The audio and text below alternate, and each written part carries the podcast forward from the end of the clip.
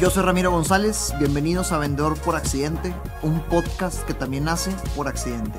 En este podcast te quiero compartir historias, herramientas y aprendizajes de mi día a día como vendedor. Todo esto con la intención de motivar a más personas en esta profesión que da el primer renglón en cualquier estado de resultados. Vendas lo que vendes. Arranquemos. ¿Qué hubo, qué tal? Vendedor por accidente, nuevo episodio con acompañante Omar. Álvarez. Eso, qué gustazo tener. Oye, acabo de conocer a Omar para que sepan como los mejores episodios que he tenido con compañía, que sale de, eh, im- eh, de- de imprevisto, improvisado todo. Omar es especialista en temas inmobiliarios y pues de ese tema quiero platicar hoy. Hay, hay, Omar, hay tantas dudas. Ahorita antes de grabar te lo, te lo, te lo comentaba. Que, que tiene que prever a alguien que quiere invertir en temas inmobiliarios, si está ocupado con la operación de su negocio, cómo le hace para que acá se hagan bien las cosas, Ok. eh, cómo funciona todo ese tema de su arrendamiento. Muchos temas tan, tan interesantes que, que siento que no nos va a alcanzar. Arranquemos con lo primero. ¿En qué proyecto andas ahorita al que le estés dedicando más tiempo? Cuéntame el proyecto al que le estás dedicando más tiempo. Bueno, mira, ahorita traemos todo lo de subarrendamiento, que es el fuerte de nosotros. Ajá. ¿Qué es el subarrendamiento? Es donde sustituimos, o sea, representamos completamente al propietario del inmueble. Ajá. El propietario del inmueble lo que hace es rentarnos la propiedad a nosotros. Yo le pago su renta, me da la autorización a mí para poder subarrendar el inmueble. Al momento de yo poderlo subarrendar, eh, tengo la facilidad de poder incluir cosas adicionales, que viene siendo, te comentaba hace rato, eh, el mantenimiento. En muchas ocasiones incluimos lo que viene siendo servicios de agua, luz, internet. La idea de nosotros es que todos los pymes, la mayoría de nuestros clientes son pymes, son profesionistas independientes, eh, y darles la facilidad de que ellos ya se dediquen a su negocio, compadre. Eh, y nosotros únicamente le rentamos ya con todos esos servicios. Ok. Y el propietario, es una ventaja, el propietario ya tiene completamente asegurada su renta. Si ese inquilino, por alguna situación del destino, pues como a todos nos pasó ahorita con lo, de la, con, con lo que pasó el año pasado, no le funcionó, se retira, nosotros cubrimos esa necesidad de seguir pagando esa renta y conseguir otro inquilino que le funcione esa propiedad. Ok, o sea que es responsabilidad de quien subarrenda mantener la renta con Es el correcto, propietario. completamente. Es algo, es completamente. algo común en la industria. Eh, pues no tan, no tan común. Ok. Nosotros lo, lo hicimos por cuestiones de, de estrategia. Primero empezó como una necesidad y ya después lo vimos como negocio y, y se convirtió en estrategia. Ya. O sea que ustedes tienen un plus al subarrendar al decirle al propietario, oye, si se llega a ir el consumidor final, no te preocupes, yo mantengo la renta y yo me hago bolas en conseguir a alguien más. Completamente. Completamente. De hecho, existen todo lo que viene siendo... Varias inmobiliarias te manejan de que, ok, tú propietario, tienes tu inmueble, yo te consigo un inquilino, te lo acomodo y el inquilino te va a pagar la renta a ti. Si el inquilino no se va, tú dejas de recibir la renta, Lo que hacemos nosotros es, tú propietario, tienes un inmueble, me lo rentas a mí, Omar Álvarez o Simalca, yo lo que me encargo es de pagarte la renta a ti. Si el inquilino se va, yo te sigo pagando la renta a ti, pero tenemos una gama bastante fuerte de, de- de prospectos Ajá. que están de- eh, dentro de nuestra cartera, como te comentaba, que son profesionistas independientes, son pymes, nuestros fuertes son todas las pymes, toda esa raza que le está, que está metiendo pila.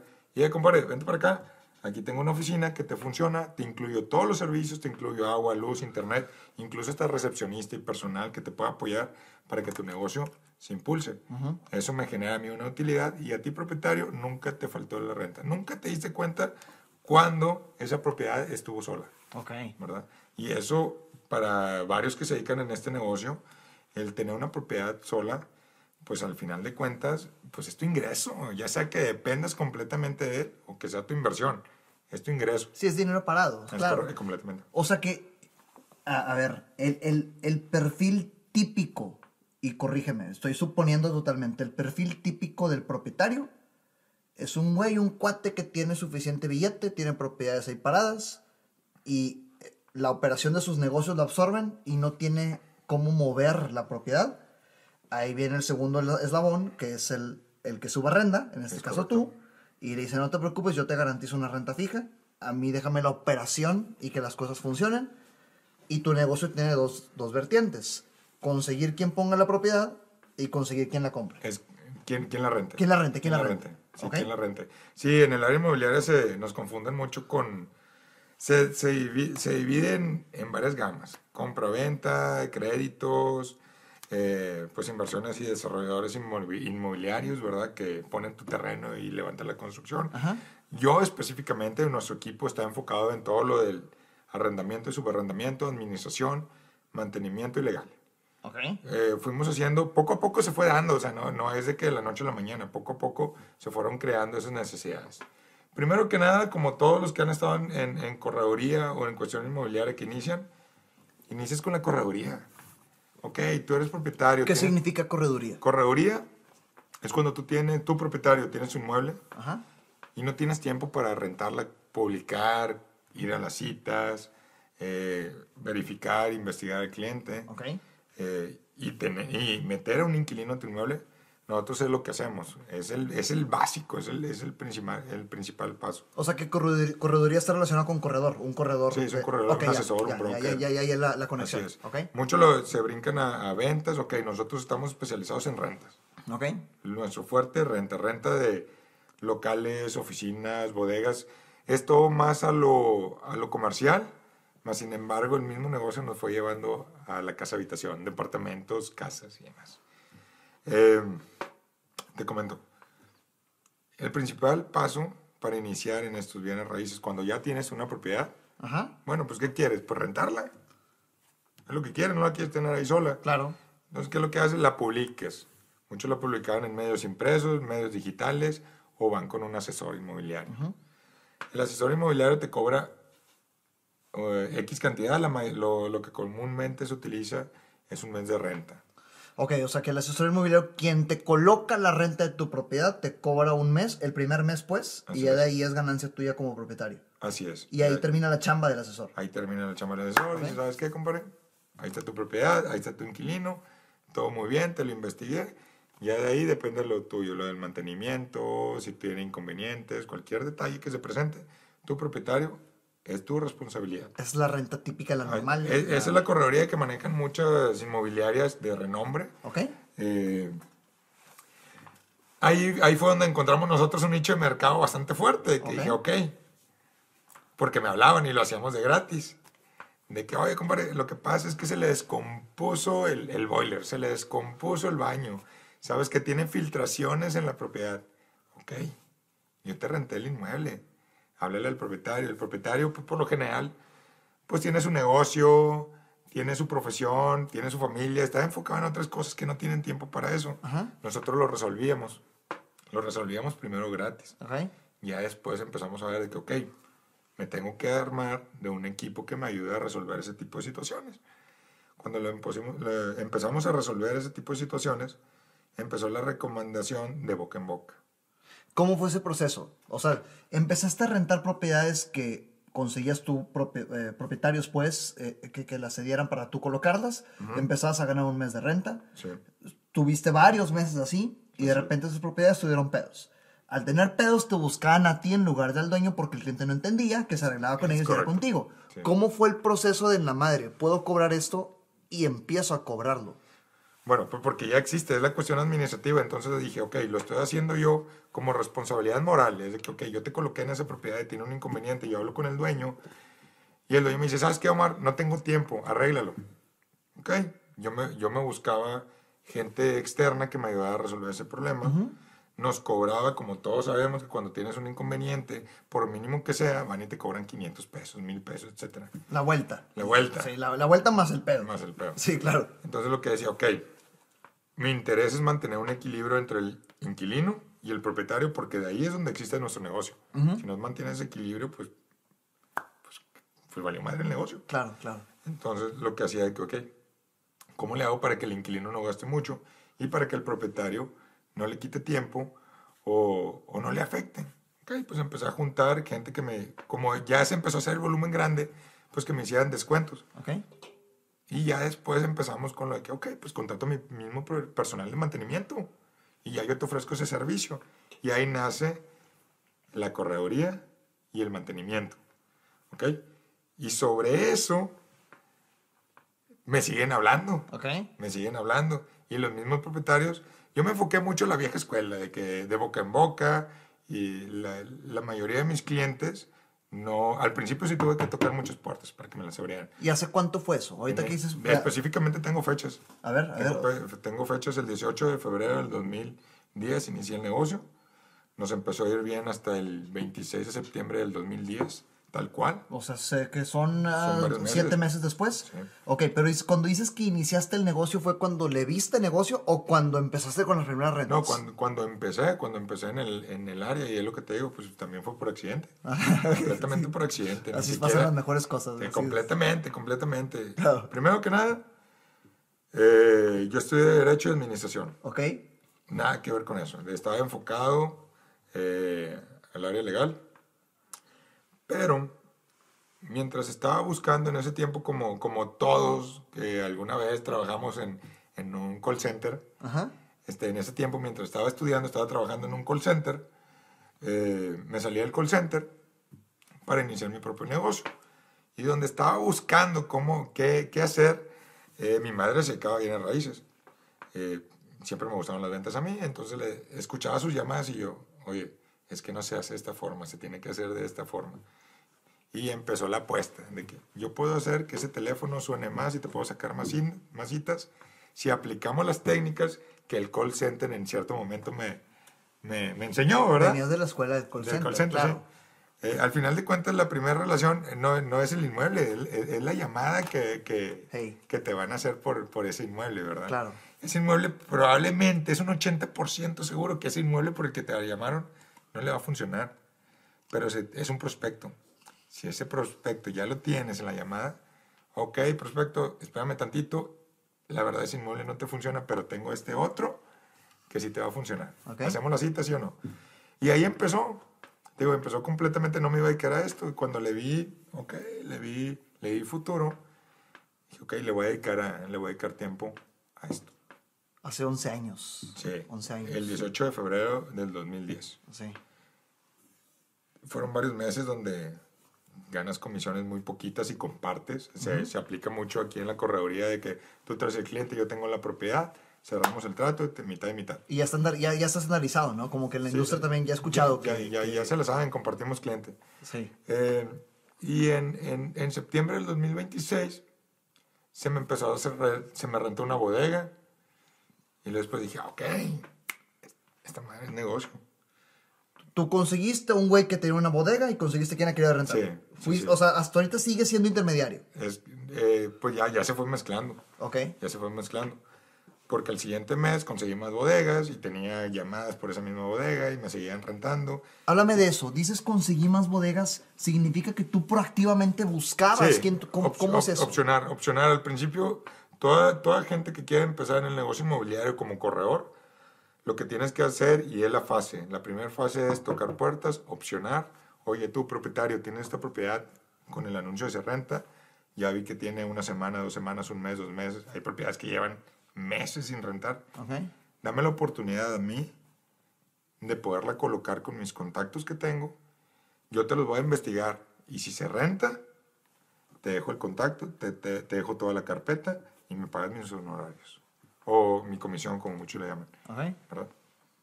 Así es como se empieza. Es la primera fase, es la primera fase. Ok. Eh, ¿De ahí qué sigue? de, de ahí viene lo que viene siendo la administración y todo lo de mantenimiento. Lamentablemente la mayoría de los corredores, y ahí es donde me daba mucho topes, porque lo dejan de que pues ya no es mi responsabilidad. Yo te conseguí el cliente, tú eres el dueño, tú eres el que se beneficia de eso. Yo por qué corredor tengo que conseguir quién lo arregle y quién lo, quién lo administre, pues es tu trabajo, ¿verdad? Me gusta cómo lo estás llevando. Significa que cualquier persona que desee incursionar en el mundo inmobiliario, un, un asesor fase 1 es el que conecta y gana por eso. Sí. Un La- la asesor primera fase. fase 2 es el que resuelve pedos después de conectar y gana por eso. Es correcto. Y ahí es donde Ok. empiezas a crecer. Es, una, es un escalón. Sigue el siguiente escalón, ok. Ya te conecté al cliente. Vámonos. Eh, indudablemente, en todas las propiedades, sean nuevas o viejas, van a tener vicios ocultos. Eso es, es de ley. Ok. Es de ley. Eh, la mayoría de los inquilinos, a muchos nos toca rentar. Piensas de que, "Ay, es que el propietario no me dijo, es que el corredor no me dijo. No es que no te diga, lo que pasa es que es una propiedad en renta. Yo no vivo ahí, yo no la utilizo. pues son vicios ocultos. Claro, ¿verdad? sí, o sea, Entonces- hay una botella en la esquina inferior izquierda de la... Y no hay bronca por eso. De hecho, por la mayoría de los propietarios no hay bronca por eso. La bronca existe entre los inquilinos de que, oye, no me estás resolviendo este inconveniente, esa lámpara no está funcionando desde que te renté la propiedad. Me dijiste que me la ibas a arreglar y ya van tres meses y no me la has arreglado. Esa gotera la tengo, se vino la lluvia y no me la has arreglado. ¿Qué pasa? Los propietarios no es que no la quieran arreglar, lo que pasa es que traen su cabeza en otro, en otro mundo. Y ahí es donde un corredor normal no, no da lo suficiente, no da el kilo para poder apoyar en eso. Ok. Es donde la inmobiliaria tiene que interceder, pero muchas inmobiliarias no cuentan con el equipo para poder apoyar a los propietarios. Ahora, rescatando al corredor, y quiero que me sigas contando eso, ¿puede haber gente que sea tan buena siendo corredora que ahí brilla? Como para qué se preocupa en solucionar otros pedos. O sea, Completamente. y, y- y, digamos, o sea, a lo que quiero llegar es que la fase 2 no es para todos. Mm, mm, mm. O sea, definitivamente. no, no, no, no, no para nada. La, la fase 1, de hecho, si te brincas en la fase 2, probablemente vas a descuidar la fase 1. Ajá.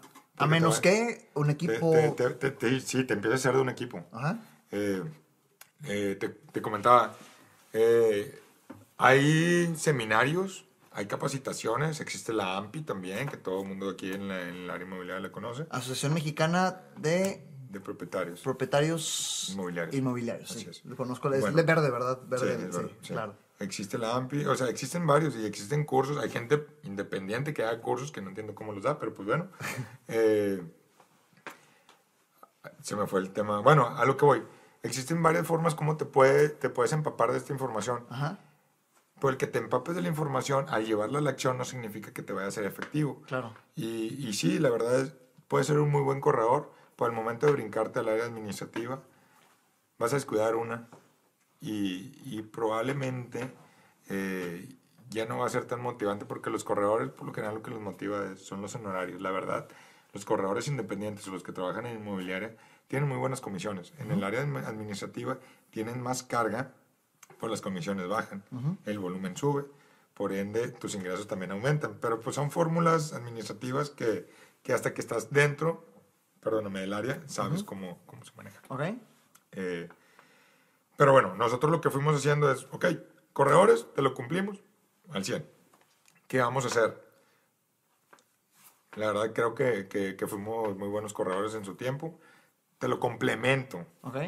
con el área de, de mantenimiento. Yo te consigo, no tenía personal de mantenimiento, te consigo gente que te lo puede hacer a un buen precio. Y todo esto sin entender que existía una fase 2, ¿verdad? Pues, no, sin- todo- todo- la verdad todo fue a prueba y error y es lo que siempre les he dicho a mis clientes, tenemos inversionistas muy, muy fuertes y es lo que les digo, la verdad, todo, cada uno de los pasos te cuesta tiempo, pero es a prueba y error. Y cuando apre- aprendes a prueba y error, creo que se hace sólido y, y no hay forma como tus errores en un futuro se disminuyen. Viviste pu- el proceso, claro. Sí, lo vives, lo vives Claro. el proceso. Eh, en la área administrativa, que viene, ok, ¿sabes qué? Estás pagando, tú propietario, estás, estás desembolsando una muy buena cantidad en que te pinten la propiedad, en que te impermeabilicen, en que te... Son cosas mínimas. Lo- los, ense- los apagadores, detalles que vienen del inmueble son los famosos vicios ocultos. Dije, ok, pues déjame, me voy armando un equipo. Eh, y empezamos a armarnos de, de un equipo de... Primero empezamos con uno de mantenimiento para que nos ayudara. Y empecé a ofrecerles el servicio que, ok, propietario, te administro. Porque también me estoy dando cuenta que no estás cobrando las rentas. Estás esperando a que el inquilino te pague, pero si al inquilino no le cobras, el inquilino no te llama para decirte, eh, propietario, Ya. no me has cobrado, ¿qué pasó? Ok. Ok, yo, Omar Álvarez Osimalca, nos encargamos de, de tocarle al inquilino. No, no tal cual, ¿verdad? Es de que échale una llamada. de Sí, que, claro. Oye, inquilino, ¿cómo has estado? Échame la mano, no, me puedes depositar, le vas a depositar al propietario, vienes y lo dejas en la oficina. Le damos facilidades impresionantes para que puedan hacer ese pago. Siempre intentamos evitarnos eh, cualquier mora que se pueda, que se pueda realizar. Eh, y ahí empieza el área administrativa también, Esa es otra área del mundo inmobiliario. Es. Fuera de la fase 2. fuera de la fase 2. Y el área administrativa en el mundo inmobiliario es eh, eh, cobrar. Cobrar. Sí, si no cobras, pues no. O sea, es eso, cobrar y ya. O sea, Sí. que, es un pedote, pero, pero, o sea, En el inmobiliario y en cualquier negocio, puedes tener el negocio, puedes ofrecer el mejor servicio Pero si no cobras, ahí te estancas. Sí, claro, la venta no está cerrada hasta que está cobrada. Es que completamente. definitivo, claro. Y eso se lo hacemos nosotros ver claro a los propietarios porque dicen, ok, me vas a cobrar por cobrar lo que me pueden pagar a mí. Yo soy el propietario del inmueble. Yo tengo mis cuentas y tengo mi oficina, me pueden venir a pagar a mí. Ok, cóbrale. ¿Verdad? Sí, hay, claro. gente- hay- hay inquilinos que te pagan muy bien. Incluso tenemos inquilinos que nos pagan antes de esa fecha. Pero el 60% si no le cobras no te paga. ¿Y considerarías que este tema de cobranza vale la pena como para ser nombrado una fase 3? De, sí, del- del- completamente. ok. Completamente va dentro de la administración. Y esa fase, esa fase es para evitarte problemas legales, que también va dentro de nuestros servicios. Ok. Si tú tienes una, una buena administración, si tú tienes una propiedad, número uno, como corredor, no rentes por rentar, por ganar una comisión.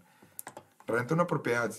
Si el inquilino está buscando una propiedad de, vamos a poner un número de 20 mil pesos, pero tú tienes otra propiedad de 10 mil pesos que sabes que le funciona al inquilino, réntale la de 10 mil pesos, güey. Porque ahí se va a quedar, es la que le funciona, es la que va a generar ingresos. Lamentablemente muchos corredores se van por la de 15 mil pesos porque van a generar su comisión, su única comisión del mes. Claro, Ya claro. cuando te brincas a las demás fases, ves a largo plazo. Ya, ¿Qué es lo que te funciona? ¿Cómo vamos a seguir nosotros teniendo una relación comercial? claro. ¿Qué problemas tienes en el inmueble? No le hables al dueño. De hecho, los dueños ya muchas veces los relevamos y tenemos cartas poder amplio para poder hacer completamente cualquier trámite dentro de ese inmueble, gracias al- al- a, los, movimientos, a los movimientos y administración que hemos manejado. Y esa, esa responsabilidad la tenemos con los inquilinos. Tu inquilino, ya entraste en la propiedad, tú dedícate a tu negocio, cualquier problema, me vas a hablar a mí Ajá. yo te lo voy a solucionar. Ahí entra la correduría, entra lo de mantenimiento y entra la administración. Tenemos el área legal ¿Considerarías que el área, legal es otra fase? completamente. Esa, Ok. esa la tenemos nosotros como una externa y en broma lo digo que son los perros de pelea. Son los perros de pelea porque yo como administrador lo que menos quiero es hacer a ti propietario hacerte llegar a una fase legal y a ti inquilino hacerte brincar a esa fase. Que llegues fase legal. a pensar en algo legal, claro. Es correcto. Existe. Y siempre les he dicho y a la hora de firmar contratos, el contrato es mera formalidad. ¿Verdad? Eh, lo archivamos. Si viene que debes de pagar el día 15, pero oye, ¿sabes qué? Una disculpa, no puedo pagar el día 15, te voy a pagar el 20, el 21, el 22. Ok, compadre, no hay bronca, lo apuntamos y tú pagas el día en el que me estás notificando, ¿verdad? Que vas a pagar, siempre y cuando sea dentro del mismo mes. Pero si no llevas esa fase administrativa bien clara y se las haces ver a los inquilinos de que, ok, estoy yo para apoyarte, pero tampoco te doy la mano, no me agarras la pata. Claro. Eh, por eso tenemos a- a- al área legal. Lamentablemente, si hay inquilinos en que le das la mano, lo ayudas, se brincan al siguiente mes, otro mes, otro mes. Ahí hay un tema muy, muy interesante. Eh, Tengo que platicar de eso. Bueno, me tienes que contar de eso. Yo tengo el paradigma, pero porque me han dicho, he escuchado y, y, eh, eh, he estado en pláticas en las que si un inquilino se queda una N cantidad de meses sin pagar en renta, por sus, por sus pantalones se queda ahí y hay un pedo para sacarlo. Sí. ¿Cómo funciona eso? ¿Cuál es el procedimiento? ¿Qué sucede? Como propietario, ¿qué tienes que hacer cuando un inquilino te la aplica? Bueno, primero que nada, respaldarte con tu área legal. La verdad. De hecho, esas preguntas siempre nos las hacen a nosotros, directamente a mí, a, a Noé, que es uno de mis socios. Ajá. Es la primera pregunta que nos hacen. Porque pues, la mayoría de nuestros clientes han llegado porque tienen inquilinos que no les pagan. La verdad no es por nada, pero tenemos una efectividad de recuperación, te puedo decir que más del 90%. Dices que la, la mayoría de sus clientes llegan porque tienen inquilinos que no les pagan. La recomendación de boca en boca, lo que te digo. Ajá. Ok, ¿sabes qué? Tengo un inquilino que yo hice todo lo posible porque me pagara, porque me entregara la propiedad, pero no me la entregó, ¿verdad? Una cosa, y lamentablemente en este negocio muchos dicen, te lo voy a mandar legal y nos vamos a ir a juicio, pero pocas veces se hace efectivo. ¿Por qué? Porque no tienes tiempo, tienes que invertirle dinero, tienes que... Un, un sinfín de cosas. Es que ahí aplica el más vale un mal arreglo que un buen pleito. Sí. Yo soy, bueno, yo soy conciliador 100%, yo, pero tengo mi área legal. Ajá. tengo mi área legal. Yo concilio, pero cuando tú decides no tomar mi conciliación, lo brinco el área legal. Y ahora sí, no existe una conciliación de por medio. Lo que la autoridad decida, eso va a ser. Si tenemos que embargarte una propiedad, Eso va a ser y no lo decidí yo. Y hablando en México, porque estamos en México, nos escuchan afortunadamente varios países, pero hablando en México, ¿la autoridad en ese tipo de problemas está a favor del inquilino Eh, no. o a favor del propietario? No, está eh, a como manejes la ley. O que no hay un tema de, de inclinación Sí, hacia... no, no, no, no, no existe un tema de inclinación. Ok, Es ok. completamente lo que está en el contrato y a conforme a derechos va todo. Y en el contrato dice algo así como si duras tres meses sin pagarme, pasa X. Bueno, el- ese tema va muchas veces porque haces un contrato no bien fundamentado. Eh, creo que es un paradigma porque Ajá. existen diferentes medios legales para poderle notificar a- al inquilino de que te pague esa renta. Eh, si no te la paga, para que te entregue la propiedad. De hecho, nosotros lo que siempre buscamos es que nos entregue la propiedad y después, si no tiene dinero para pagarme ahorita, no hay bronca. Entrégame la propiedad. Mi negocio es rentar el inmueble. Yo lo sigo rentando y tú, yo hago un convenio contigo para que me vayas pagando lo que me debes en tres meses, seis meses, un año. Y es un convenio completamente aparte. Ok. El área legal entra fuerte y duro cuando, y existen, y existen, y, y muchos, y es lo que te digo que la mayoría de los propietarios que han llegado con nosotros porque ya tienen ese problema. Ok. ok. Es que no puedo sacar a mi inquilino. Ya se quedó adentro. Pero ¿qué pasa ahí? O sea, ¿qué, qué, qué, qué- qué sucede en la mente del inquilino como para, ah, no te he pagado en siete meses y me quedo aquí? ¿Qué, qué es que no entiendo? güey? O Creo sea, que yo es mucha lucha de egos por la manera, la mala forma en cómo se le hizo al principio los cobros. Y en otra es, primero porque el propietario fue muy buena gente Ajá. y como todo propietario se molesta al darle la oportunidad de un mes, dos meses, no me pagues y luego después, oye, pues no puedes estar gratis viviendo en ese departamento o no puedes estar gratis en ese negocio y te estoy viendo que estás generando y no me pagas a mi renta. Claro. Recuerda que hay gente en este negocio que su propiedad es su activo único. O sea, fue su inversión y es una forma como sobreviven. Y hay otros que es una inversión que no les afecta. O sea, a lo mejor de que si le pagas o no, no le afecta. Nosotros lo vemos en neutral, o sea, lo vemos todo en general. Eh, pero nos ha tocado mucho- muchos clientes de que, oye, lo que pasa es que lleva tres meses sin pagarme y es lo único de lo que vivo. ¿Y cuánto es lo normal? O sea, una vez que, que se pasan de lanza, ¿qué te ha tocado? Háblame de un caso así que te ha tocado de... ten- tenemos, tenemos un estándar. De hecho, nosotros, antes de toda esta situación que pasó de lo de la pandemia y demás, era un tope máximo de tres meses. Ok. ¿ok? El primer mes le cobras, ¿ok? Tuvo flujo, problemas con el flujo de efectivo créditos y demás. El siguiente mes te paga el mes corriente y el mes que te debía. Está con madre. Ya cuando se junta el tercer mes, ya hay un problema latente. Y es un hecho, no lo digo yo. Cualquiera que se dedique a bienes raíces sabe que el tres meses para adelante no te lo van a pagar y te vas a ir a juicio. O vas a batallar o vas a tener que pagar en abogados para que te recuperen la propiedad. ¿Qué pasa en la mente del inquilino? No sé. Creo yo que es el, la zona de confort. Primer mes no me cobraste. Segundo mes tampoco me cobraste. El tercer mes me marcas enojado para cobrarme. Yo, inquilino, me molesto porque me estás mandando. ¿Por qué me estás hablando así? Sí, porque para el inquilino Pero es el- debes. el primer mes de cobranza porque no había cobrado antes. Así, eh, para el- es correcto, Sí, exacto. sí. Lo que acabas de comentar. Ay, se eso acaba de enojar Sí. es la primer, el primer strike. Sí, cuando pero- ya te estás pasando con tres. Sí, pero para el propietario son. Imagínate que tú dependes de esa renta. Son tres meses que dejaste de recibir, no sé, 30 mil pesos cada mes. Ya, ya te da 90 mil pesos, compadre. Y sin juzgar. Evidentemente, tal vez un inquilino puede estar pasando por una situación muy crítica. Pero insisto, no me cabe en la mente cómo es posible que, que lleguen a ese extremo. Por una, fal- eh, por una mala administración. Y ahí es lo importante de lo administrativo. Y es donde nosotros bajamos ese tabulador, ese, ese, esa liga que nosotros le decimos en el equipo. Oye, ¿sabes qué? Bájala a los dos meses. A los dos meses, si no pagas, te vas a jurídico. ¿Verdad? Oye, que por qué me mandaste ya la notificación. Primero te mando, primero te mando un aviso y después nos vamos a demanda. Oye, ¿y es sano al momento de firmar el contrato de la, de la renta? O sea, el- el- al momento de, de cerrar la venta, pues, o el cerrar el trato, decirle, oye, cliente, en caso de que llegue a pasar esto, voy a hacer esto. Lo más sano es decirlo, ponerlo en la mesa. Yo siempre digo que las cartas sobre la mesa Claro. deben de ser. Compadre, tienes broncas. Siempre les digo, el primer mes, los vicios ocultos. Recuerda que no vivimos en esa casa. Recuerda que no trabajamos y no operamos en esa bodega, en esa oficina. Todos los vicios ocultos que, que encuentres, el primer mes nosotros te lo vamos a apoyar. Te vamos a apoyar. Y en eso yo me hago cargo de que los propietarios nos ayuden, ¿verdad? con, ta- con nuestro equipo de trabajo. Y lo agilizamos. Existe, de hecho, siempre que rentamos pasa algún detalle. Eh, Pero lo desactivas. O sea, yo- de- defini- en cualquier venta, yo soy fan, yo, yo soy fan y fiel creyente de que en cualquier trato comercial, desactivar la bomba antes de que explote Claro. te evita un chingo de pedos. desactivar la bomba antes de que explote. Creo que es bien importante y siempre, siempre lo he comentado y siempre se los he dicho a todos mis clientes. Mira, compadre, aquí están las cartas sobre, sobre la mesa. Ajá. tanto inquilino o propietario. Recuerda que, que nosotros somos administradores y desde que me interesa tu inquilino que estés bien, tu propietario también que estés bien. Eh, de ahí es donde existimos nosotros. Ok, las cartas sobre la mesa. Eh, este es el contrato. Hay una formalidad que se debe de cumplir. Hacemos el contrato por un año, dos años, cinco años, diez años, lo que tú quieras. ¿Verdad?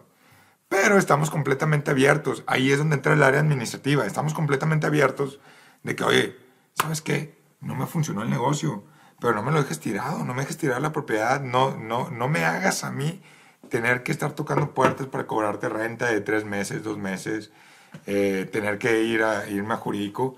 Eh, la carta sobre la mesa me refiero a que si no puedes, ven, avísame que no puedes pagar la renta y yo, administración, me encargo de hablar con el propietario de que, ¿sabes qué? El inquilino no puede pagar la renta por X tal situación. Lo sacamos de la ecuación y metemos otro inquilino. Tenemos la fortuna de tener un volumen que muchos inmobiliarios lo quisieran tener, la verdad. eh, se puede decir como que en espera. Eh, le apostamos a, a una zona donde lamentablemente muchos no querían, que es la zona centro, que ahorita va en crecimiento. O sea, centro de Monterrey. El centro de Monterrey va- va- va fue donde empezamos y es nuestro fuerte. Nos posicionamos ahí y es nuestro fuerte. Después, en, en otro tiempo, te platicaré por qué escogimos eso. Eh, no es porque seas adivino, sino la tendencia va para allá. Ah, hagamos un paréntesis. Yo creo, y, y para que no se nos olvide, y si, y si se nos olvida, pues platicamos en otro, en otro podcast. Me interesa hablar de, de, de qué tiene que cuidar un propietario o qué tiene que hacer un propietario cuando tiene un inquilino que se abusa a este nivel. ¿Cuál es el ABC? O sea, ¿cuál es el, el- lo que tiene que hacer para que ah, el pleito salga lo menos golpeado posible? Y también de qué onda con esa tendencia. ¿Cómo revisas dónde sí invertir? O sea, ahorita dices el centro, el centro Monterrey que va para arriba, pero que hubo un estudio atrás. ¿Qué es lo que revisas para saber en dónde, en dónde meterle tiempo, dinero y esfuerzo? Por la Por experiencia. donde quieras empezar. La experiencia. Vamos primero a qué. Lo importante. Tu propietario, ¿cómo. ¿Cómo evitar un cliente moroso? Primero que nada. Evitarlo y arreglarlo. Y porque arreglarlo, como todos sí. los pedos, o los previenes o los solucionas, pero Sí. cualquiera de los dos. Bueno, eh, ahí es donde, donde entra mucho eh, la administración. Lamentablemente muchos propietarios están muy bien posicionados, tienen varios inmuebles y ponen a administrar a su recepcionista. Vamos a poner a un doctor y pone a, administrar las rentas a la que le cobra las consultas. Pues no se dedica a eso. Claro. O sea, no sabe cómo resolver ese problema. Tienes que enfocarte, dicen zapateros o zapatos, compadre. Claro, claro, claro. Eh, y te cuesta, sí te cuesta, pero también eh, al, al- al- al- paso del tiempo, pues es una inversión eh, y lo vas a ver eh, reflejado en, en- en tus ingresos. Número uno, en la administración viene evitar que el inquilino empiece con actitudes morosas. Tienen un, un margen de que, ok, de por ley son cinco días más o menos. ¿Ok? Ok. Te, me- te toca pagar el día 15, ok, me pagas el 20, no hay bronca. Está muy bien. Cuando dices por ley es porque sí está Sí, sí escrito está en ley. escrito en la ley, sí. Ok. ¿Qué, qué dice la ley? Que tienes cierto tiempo para poder hacer tus pagos de renta, eh, al igual que los intereses y demás cosas. No me quiero meter mucho en ley porque para eso tenemos el área legal. Ok, ok, Eh. Yo lo que digo de ley es lo que el área legal me, Claro. me sí. hace saber a mí. Sí, sí, sí, claro. Eh, y también siempre intento evitar llevar las propiedades que administro al área legal. Tengo bien dividido que las propiedades que administro o que administramos no se brinquen para qué lado. Cuando se brincan para qué lado, la verdad internamente creemos que es un error de nosotros. No Claro. pudimos controlar, no pudimos llegar a un buen convenio. Yo soy conciliatorio, o sea, me gusta mucho conciliar. Lo hablamos ahorita, más vale Sí. un mal arreglo que un buen Es pleito. correcto. Sí. Pero hay veces que no se puede. Oye, compadre, me debes tres meses, regresame la propiedad, lo que me debes me lo pagas después. No te quiero regresar ni la propiedad y no te voy a pagar. Ok. Estoy arreglando contigo. no quieres conciliar y no quieres pagar, te brincas el área legal. Tenemos la fortuna de tener una área legal bastante sólida y efectiva y no es más que hace valer la ley. Lo, una cosa es que tú creas lo que es justo y otra cosa es lo que la ley es. Hable- hablemos de eso, o sea, eh, ¿cómo- me frustra, es que te- tengo que anticipar que, que mi lado desesperante sale ante este tipo de situaciones. ¿Por qué no es tan sencillo como, ah, no te quieres salir, te saco, eh, a la fuerza? ¿Por qué no es tan sencillo como Porque eso? tienen la posesión del inmueble y la ley los protege a ellos. Ok, Ah, ahorita te ahí te- preguntaba eso, ¿a quién protege la ley? Ah, Ok, a ver, o sí. sea, eh, la ley protege a ellos por qué? Eh, tú eres el propietario, Ajá. pero tú estás adentro de mi inmueble. Ajá. Yo no puedo llegar y, eh, compadre, salte. Que qué bonito sería, la verdad. Pues eres el propietario del inmueble, pues salte. sí. Pero no, la ley te protege también a ti, pre- previendo este tipo de situaciones. ¿Verdad? Que tienes que notificarlo, eh, tiene que él contestarte y demás. ¿Verdad? Ya todo eso se brinca al área legal. Para eso evitamos todo eso en el área administrativa. Es, compadre, no te puedes salir, no puedes pagar. Ok, ¿sabes qué? Paga tu mes de renta y mes de depósito en otro lado. Aquí no es negocio con nosotros. Lo que me debes, me lo pagas después. Eh, los convenios se hacen antes de irnos a lo legal. Lo legal, ya tenemos que... la es el último recurso. Sí, pero ya cuando nos vamos a lo legal, tenemos un...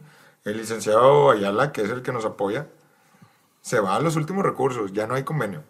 Ya es O de sea, que... ya es tirar a... ya a- es tirar a matar. Si tienes un aval con propiedad, te voy a embargar la propiedad. Así se chingó. Ya. Eh, que lamentablemente muchos lo dejan pasar para llegar a ese punto. Nosotros intentamos conciliar. Si tú no quieres conciliar, es tu problema, no es mi problema. ¿Y cuál es el 1, 2, 3 que tiene que hacer un propietario al momento de que vive esa experiencia? Primero que nada, Uno, dos, sí, y sí existe el 1, 2, 3. Número Ah, uno, ah. investigar al inquilino. Ok, investigar. ¿Quién va a entrar a tu propiedad? Es tu, es tu inversión. Es lo que te digo. Hay gente que tiene solamente una o dos propiedades. Hay gente que tiene 10, 15, 20, 100 propiedades. Ajá. Para nosotros, en el despacho de nosotros, es igual. Tengas uno, tengas 100, para nosotros es igual. Y siempre les he dicho, y, y yo... eh, y hay gente que le molesta, hay gente que no, de que, oye, lo que pasa es que te hablas muy al chile, la verdad. Es que es esto, esto es, es la carta sobre la mesa. Tu propiedad entra para un número para nosotros, nosotros vamos a ser efectivos. Ok. Eh, pues están pagando la renta, no pueden hablarte a ti, me hablan a mí primero y nosotros decidimos si le damos extensión o no le damos extensión porque tenemos el contacto directo con el, con el inquilino. Ok, o sea que ah, ahí dijiste varias cosas. Significa que el paso número uno es investigar al inquilino. Claro. Paso número dos es confiar en quien te lo administra y delegarle. Y, y tener una buena administración. Delegarlo Ya sea que lo tengas claro. administrado, no, que lo tengas administrado por un despacho inmobiliario, Ajá. por un asistente personal o, o tú en lo- como persona física e independiente, porque hay muchos de que dicen, pues es, es lo único que hago, ya me jubilé, no tengo otra cosa que hacer, lo único que hago es rentar. Ok, bueno, te, está, eh, tienes que estar consciente que primero, primer paso, que la persona que va a entrar a tu propiedad tiene que estar investigada. Ajá. Segundo paso, darle una buena administración.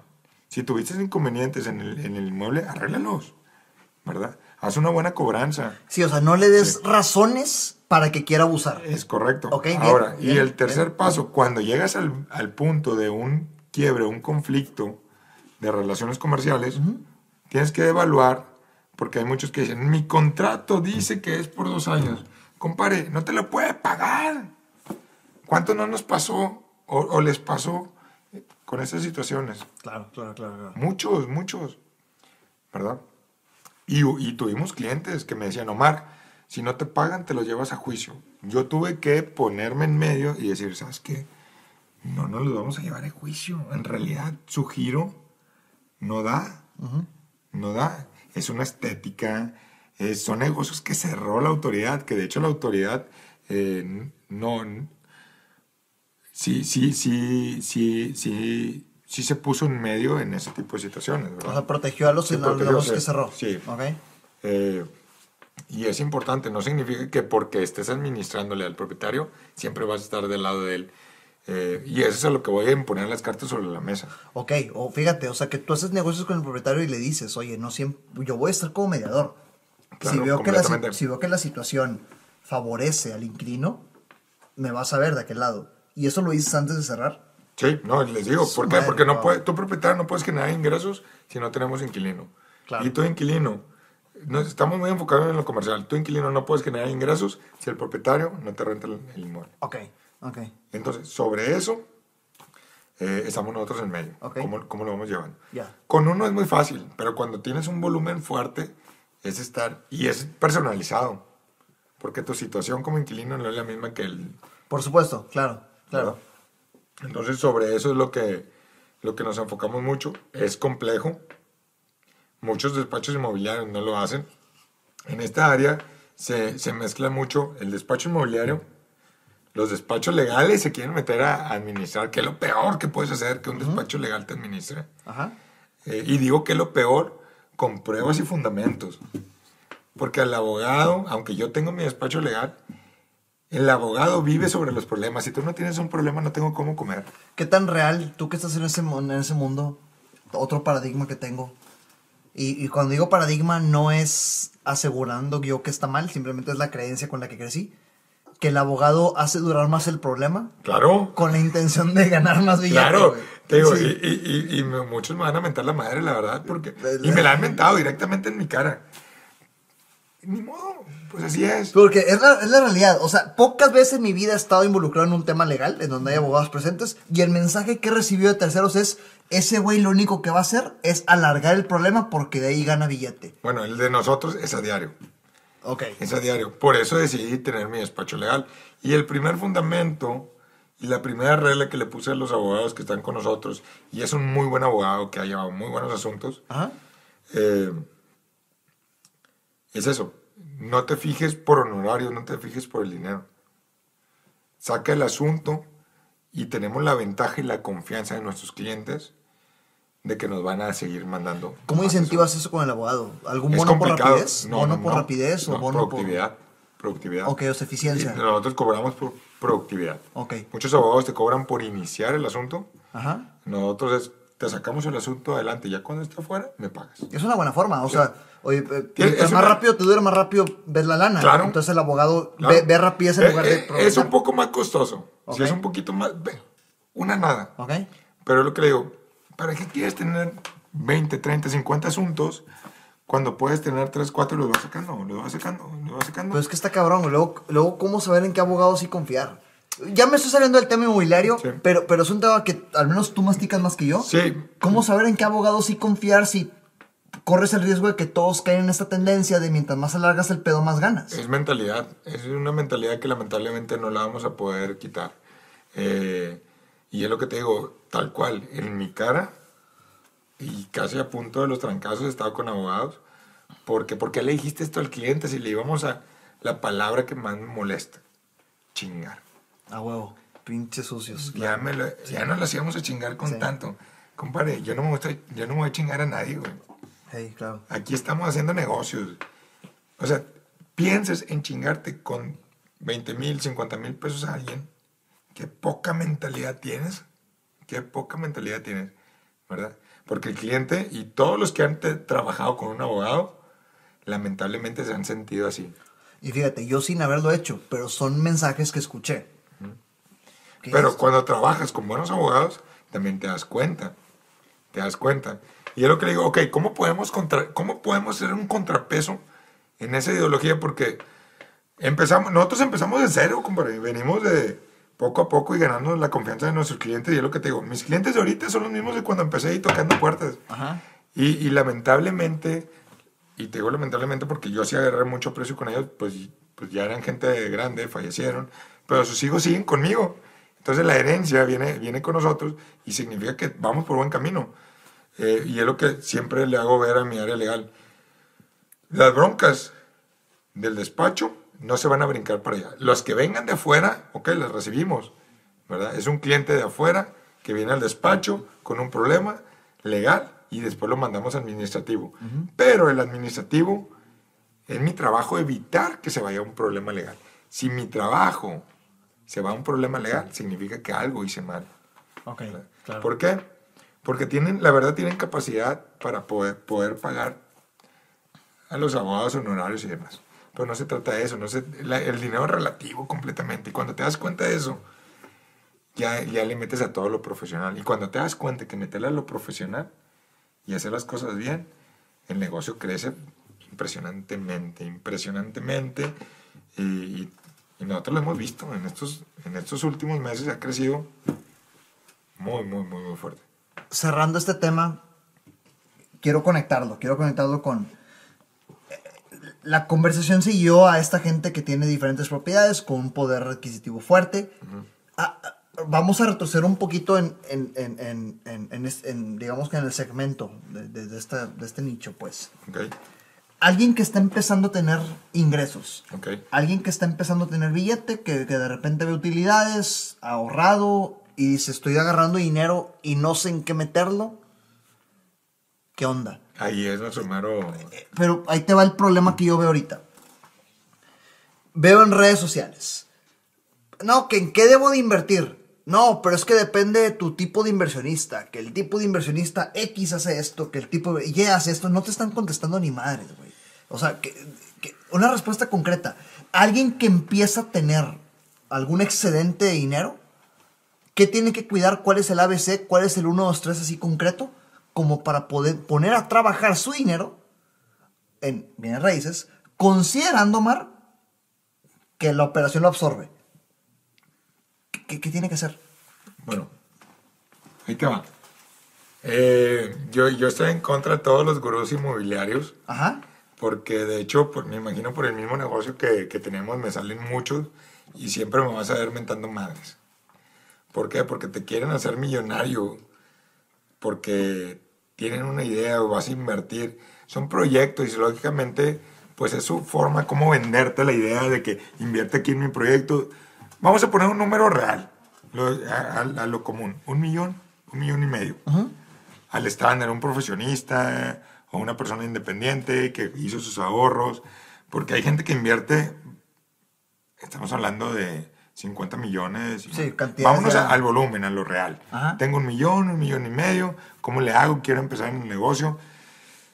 Y si me llegan, oye, lo que pasa es que vi este video y me lo enseñan. En serio, compadre. No es... Ellos están haciendo su chamba. Ajá. Y, vi- y el video que dice, estos videos, ¿qué, qué, qué mensaje es el que Oye, compadre, vente, quieres hacerte millonario de la noche a la mañana en los Ferraris, en la playa. Para empezar, los que estamos en el negocio inmobiliario, ¿sabes? Que no puedes hacer negocio estando en la playa, estando en, en un Ferrari. Y, no conozco a un solo propietario inversionista que se maneje de esa forma. Sí, claro. eh, hay, Eh, eh, una- te, una- te ven- te vende. Te vende. La una- utopía es una fantasía que no Sí. existe. Porque, por favor, en el momento en el que empiezas a generar más, la misma operación de lo que estás generando te absorbe como para estar en la playa. No mames. Es correcto. Sí, o sea, es, es un, eso no existe. Es correcto. no existe, no es existe, cor- claro. Es correcto. Pero lamentablemente, los que empezaron a juntar y que dijeron, bueno, entre pareja nos casamos y entre los dos juntos ya juntamos un millón y medio y luego ves ese video, ok, ¿a dónde lo metemos? Vamos a metérselo a él. Probablemente te va a recuperar tu, tu millón y medio y tu porcentaje, pero después de cuánto tiempo. Hay que saber las cláusulas de los contratos, hay que saber los riesgos, porque ahorita, y muchos no me van a dejar mentir, ¿cuántas propiedades están ahorita paradas en crecimiento? ¿Cuántas plazas están paradas? Muchas, muchas, muchas. Y hay gente que tiene riesgo para, puede invertir millones y no hay bronca y se queda dos, tres años. Pero si es tu único millón, único millón y medio, te vas a esperar 10 años a que se re- recupere. Te fuiste a la quiebra. ¿Cuánto lo sano? ¿Cuánto lo, alguien que tiene un millón, un millón y medio, ¿qué, qué- qué- debería de medir? Dependiendo. Yo siempre les he dicho, eh, me han llegado clientes, ¿sabes qué? Tengo más. ¿Ok? Qué bueno.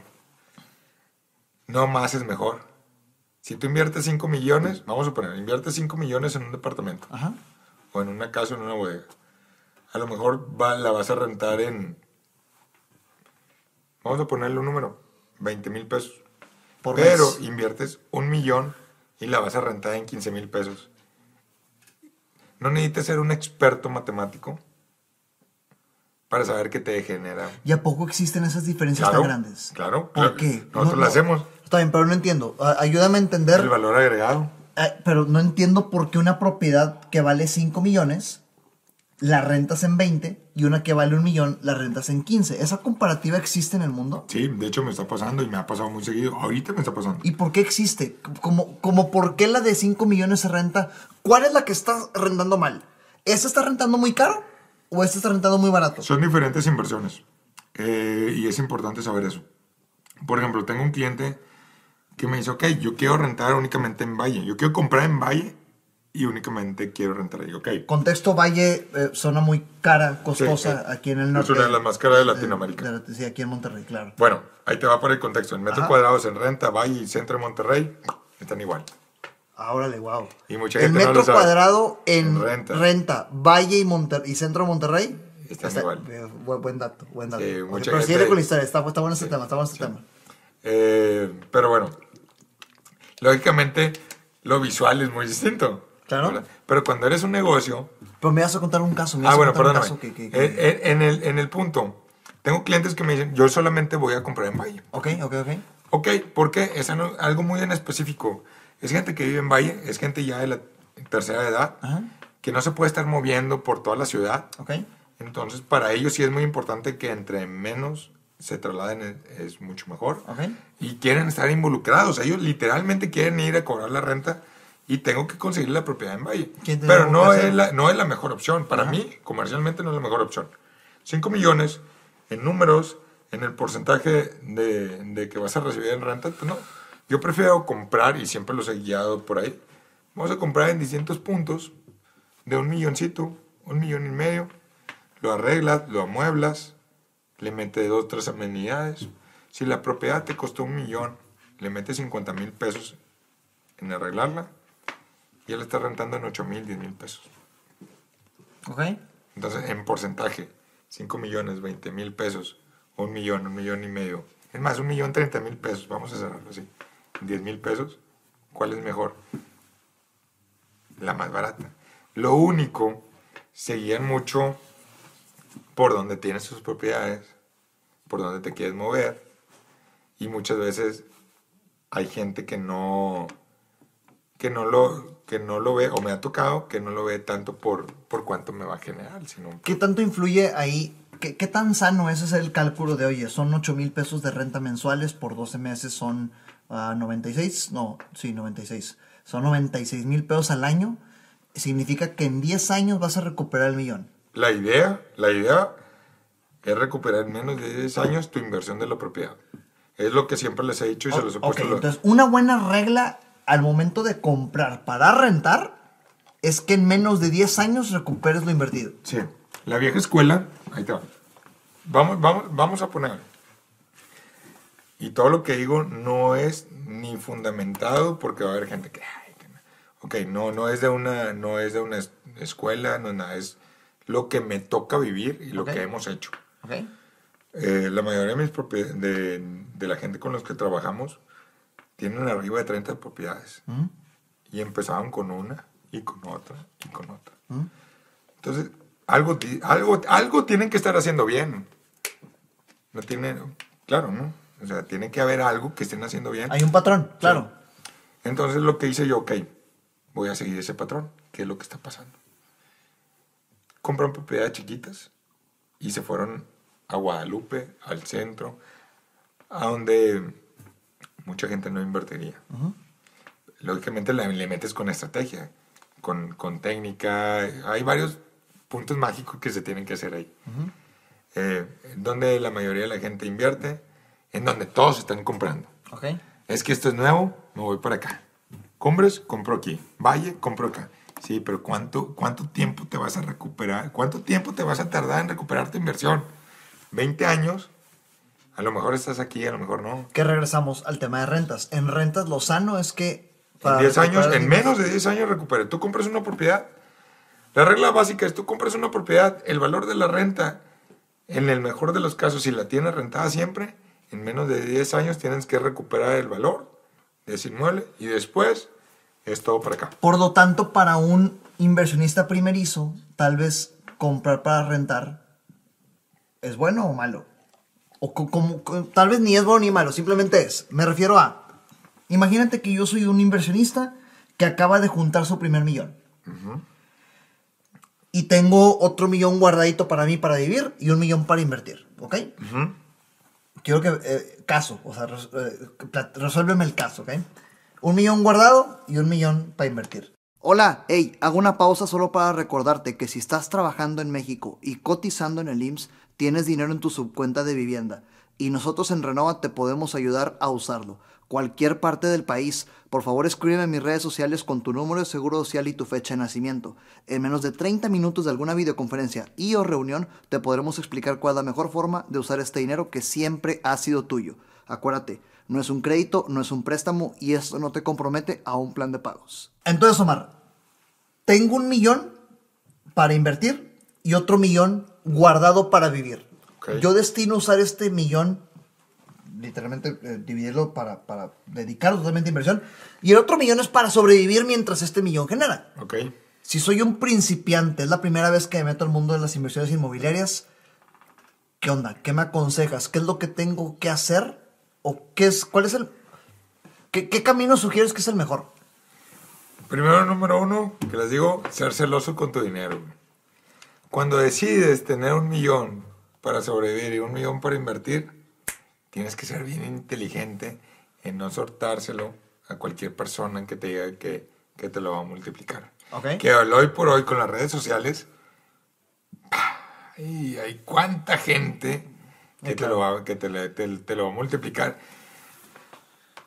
Y es que invierte en multinivel, y es que invierte en estas aplicaciones, y es que invierte, tienes que ser bien inteligente en qué lo vas a invertir. Yo te puedo hablar en lo que yo sé, bienes raíces. ¿Ok? Ok, tienes un millón para invertir, vamos, ven para acá, vamos a invertir en una propiedad, no de un millón, en 800. Probablemente vamos a utilizar palabras coloquiales, pinchurrienta. La pinchurrienta, ok. O sea, en términos de Latinoamérica, ¿cuál lo podemos llamar? O sea, pincho Fea, es feíta, como... feíta, está feíta, sí, está algo, feíta. algo, algo... Está este, feíta. Arreglable, pues. Bueno, le tienes 200 mil pesos para ponerla bonita, Ok. ¿ok? ¿Por qué? Porque 200 mil pesos es mucho dinero. O sea, le puedes meter pintura, le puedes meter piso, le puedes meter iluminación, le puedes meter mobiliario. Y ahora sí decides vender. Yo recomiendo, cuando vas a jugar con tu primer millón y tienes otro millón para, para sobrevivir, ok, compra, arregla y vende. Te, te costó 800, le metiste 200 y la, la vendes en un millón 200. Te tardas seis meses en recuperar ese dinero. Y ganaste un millón doscientos. Un millón 200. O sea, ¿Qué pasa? Recuperas tu millón, más y 200. 200 más. Duda, duda, duda. Regresamos al pedo operativo. ¿Qué pasa si yo soy esta persona que junto el millón ya me aconsejaste meter de 800 y 200 para remodelar y luego venderla en seis meses a unos 200? Pero la operación de mi negocio me tiene tan, tan, tan enfocado que no tengo tiempo ni siquiera de quedar de acá. ¿Cómo lo voy a lograr? Con, con los despachos inmobiliarios. Ahí es bien importante saber con quién, con qué despacho estás trabajando. Eh, nunca voy a resaltar el mío. O sea, el mío, yo creo que el de nosotros eh, es efectivo. Ajá. Pero hay muchos que se dedican exactamente a lo mismo y saben y tienen gente muy bien capacitada para hacerlo eso, para hacer ese proyecto. Ok. Eh, aquí es importante que el que va a invertir sepa dónde va a meter su negocio y qué le están ofreciendo.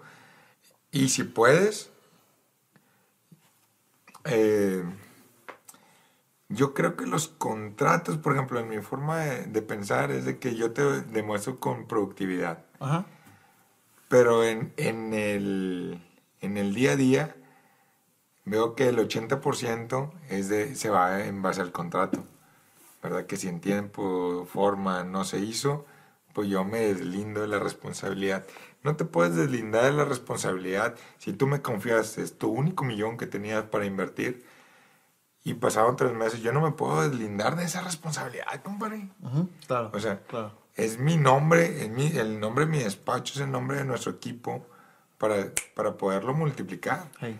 Que es lo que yo, yo estoy en guerra y estoy en guerra constante y directo con muchas inmobiliarias.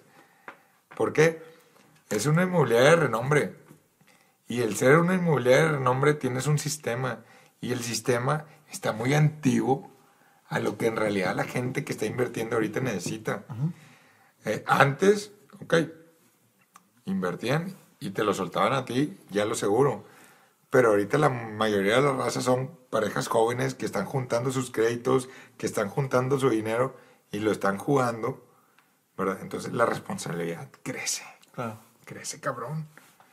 Eh, y eso es lo que, lo que nosotros le decimos siempre. Si confías en mí, bien, te lo voy a multiplicar y te lo puedo firmar y poner en un contrato. Y si quieres, si no, no hay bronca. Mi trabajo moral y profesional es hacer lo que te prometí, cumplirlo. ¿Por qué? Y muchas veces lo he dicho y siempre lo pongo sobre la mesa. No es teórico, es práctico. Lo que nosotros sabemos y hacemos es completamente práctico. Sabemos en qué propiedades están moviendo más las rentas, en qué zona están los costos de departamentos, porque me ha tocado. Es impresionante que el departamento de enfrente lo venden en un millón y medio y el departamento de acá en 950. Igual, igual es, una lana, es una lana de diferencia. Claro, claro. ¿Verdad? ¿Por qué? Y empiezo a evaluar, ok, cu- cuál es la diferencia, eh, qué, qué amenidades tiene, tiene en la zona, qué, qué amenidades tiene el edificio. O sea, es un factor que, que cuando estás en el área inmobiliaria lo tienes que evaluar. Conectando ese tema entonces con, con lo que te preguntaba ahorita, pudiéramos definir concretamente y secamente que si soy un primer inversionista que está, que está apenas incursionando en este tema de inversiones y tengo un millón para invertir, lo mejor es comprar y vender, apoyarme con un especialista porque no tengo tiempo para operar y ahí voy a ganar 200 mil pesos por esta movida. Compra, vende, compra, vende, compra, vende. Esa es la regla. Tienes un millón para so- sostener tu familia y, y- y vivir bien. ¿Ok? Y tienes un millón para jugártela en, en riesgo. Ajá. Número uno, no lo hagas tú solo. Si lo haces tú solo, lo más probable es que vas a agarrar el capital de tu familia para reinvertir y tapar esos huecos. Bien. Siempre te tienes que, que apoyar de alguien que esté relacionado en el... Todo esto es de contactos. Claro, claro, claro, claro, claro. La mayoría de las propiedades en el mejor precio no están ni anunciadas en el periódico, no están anunciadas en ninguna página. Ha sido de que, oye, compadre, lo que pasa es que mi sobrina se casó Ajá. y tiene que pagar la boda y va a vender su departamento. Ok, ¿cuánto vale su departamento? En el, en el, en el área comercial vale un millón doscientos. ¿Cuánto me lo debe? ¿Cuánto me lo vendes? Te doy 800 por él. A gente le molesta, lamentable así es el negocio. Ahí hay gente que le molesta. De que, oye, es que es muy barato, pero sí, tú necesitas ahorita el dinero. Claro, es oferta y demanda, sí. Oferta demanda. Sí, claro, sí, sí, es un Yo comportamiento te doy natural, claro. efectivo y nosotros trabajamos con efectivo, transferencias o cheque, como lo quieras manejar. Ahí te va tu dinero, me lo das. En las condiciones que se encuentren, nosotros los remodelamos y esa remodelación tiene un costo, no es gratis. Ujú. Y es el valor agregado. Y a ver, otro escenario. Porque digo, mucha gente se puede identificar con esos escenarios. Hoy tengo un millón y sé que en tres meses tendré otro millón y en seis meses otro y en nueve otro. Entonces digamos que deshacerme de este millón en términos de inversión no me preocupa. Ahí tal vez la compra y venta, mm, pues, corrígeme si no, no sea lo más conveniente porque pues tendré ingresos suficientes como para que este millón no me, no me, no, no me, no me dé miedo. ¿Qué es lo sano ahí? Meterlo ahora sí a comprar una propiedad, a una propiedad para rentarlo y a largo plazo porque sé que vienen varios millones de regreso. Eh, no, no, no, te cae mal 200 mil pesos de regreso. Entonces, ok, pero entonces, ¿por qué? Y punto de quiebra, Omar.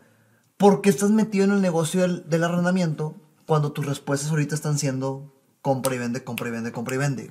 Quiero entender qué estás viendo en los ejemplos que te estoy dando como para que la compra y venta sea lo atractivo. La compra y venta, compra y venta tienes que tener un capital, tienes que primero que nada que tener los millones para poder comprar y vender. ¿Ok? Eh, nosotros, y como siempre lo planteé desde un principio, el negocio empezó con 3.500 pesos. Es, el negocio inmobiliario que ahorita tenemos fue 3.500 pesos la inversión. Chulada. ¿Ok? Y tengo Bien. la computadora y la gente que nos conoce, computadora y celular, que fue la inversión. Ok, bien. Ahorita, al hoy por hoy, tenemos capital para poder comprar y vender, pero nos dimos cuenta, a mi negocio, al que manejo yo, que es administrativo, eh, todo lo legal, todo lo, la cuestión de mantenimiento, que para mí, para mi negocio, no para ti propietario, para mi negocio, sería un error comprar una propiedad, porque yo te rento un inmueble.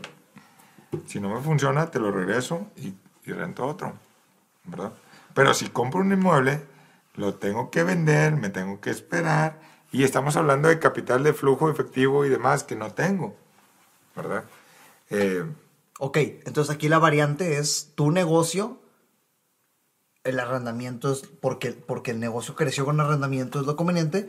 En el ejemplo que te puse ahorita, es una persona con suficiente capital, por lo tanto la variable distinta es el capital y cuando hay capital, lo mejor es com- la compra y venta. compra y venta, sí. ¿Tienes Cuando hay capital es compra y venta. Sí. ¿Y en qué escenario es mejor comprar para rentar?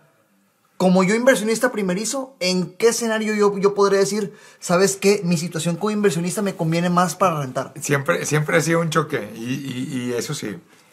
Eh, la mayoría de la, de la gente que compra para rentar y quedarse con la propiedad es porque le gusta la zona, tiene varias propiedades ahí, tiene, un- tiene algún apego sobre eso Ajá. que no se quiere deshacer.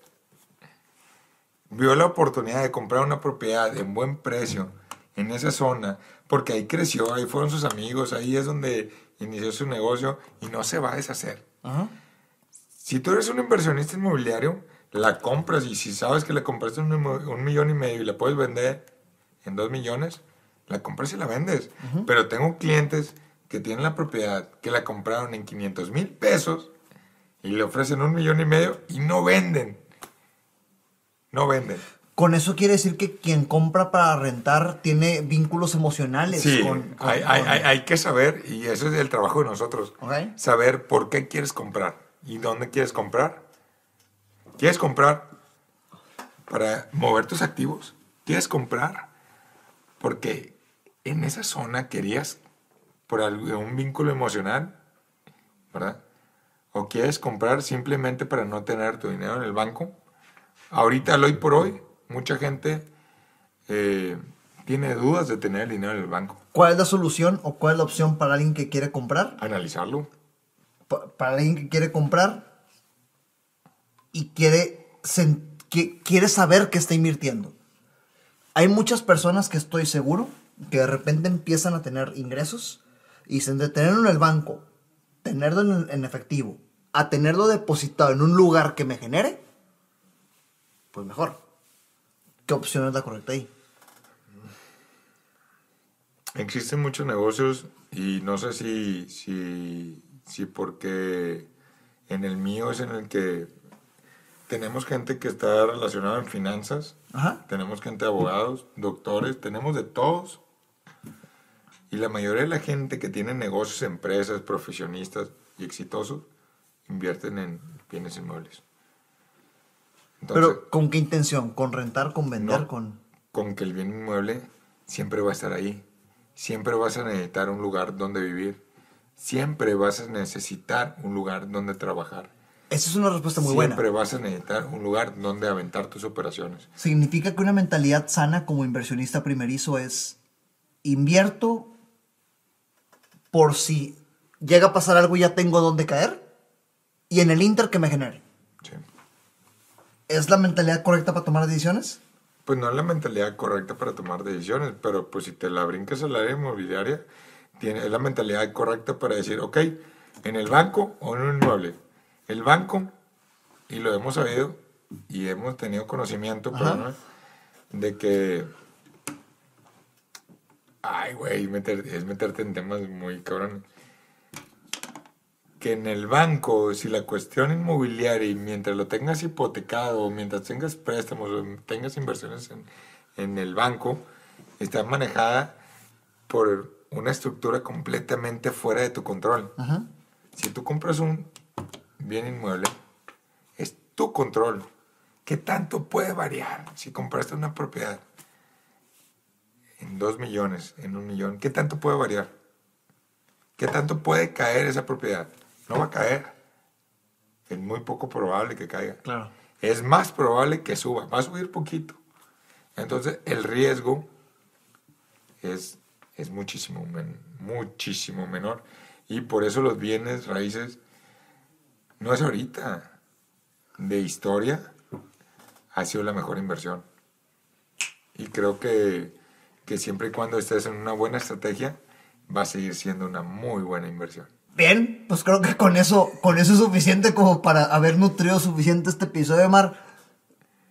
Creo que nos quedamos con bastantes temas más que, que podremos platicar de temas inmobiliarios. No, no acabamos con las dudas. Personas como yo hay bastantes que tienen muchas dudas de en qué usar su dinero sabiamente eh, al momento estar enfocados en su negocio e invertir y que se use.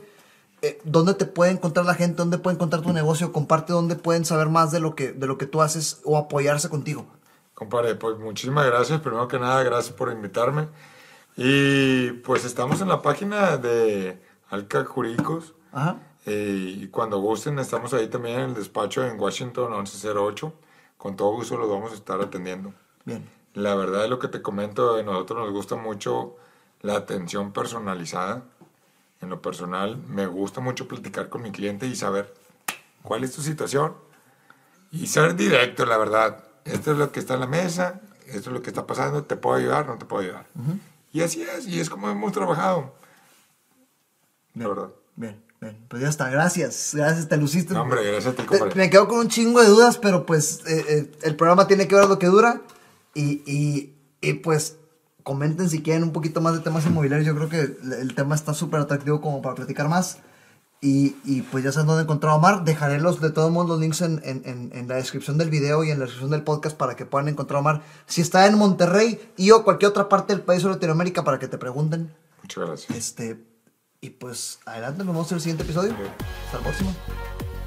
Recuerda que nada de lo que escuchaste aquí sirve de algo si no lo ejecutas. Gracias por escucharme, comparte para llegar y motivar a más personas. Sígueme en redes sociales como arroba Ram González A, en Facebook, Instagram, YouTube y LinkedIn.